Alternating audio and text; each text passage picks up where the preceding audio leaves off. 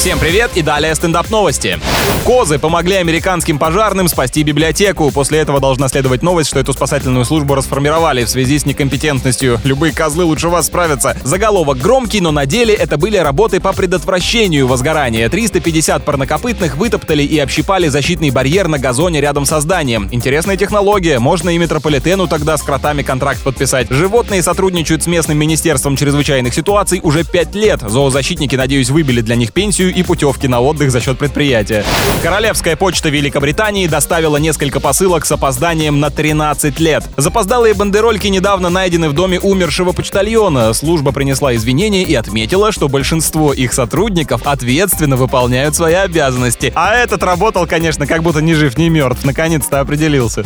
С вами был Андрей Фролов. Больше новостей на energyfm.ru.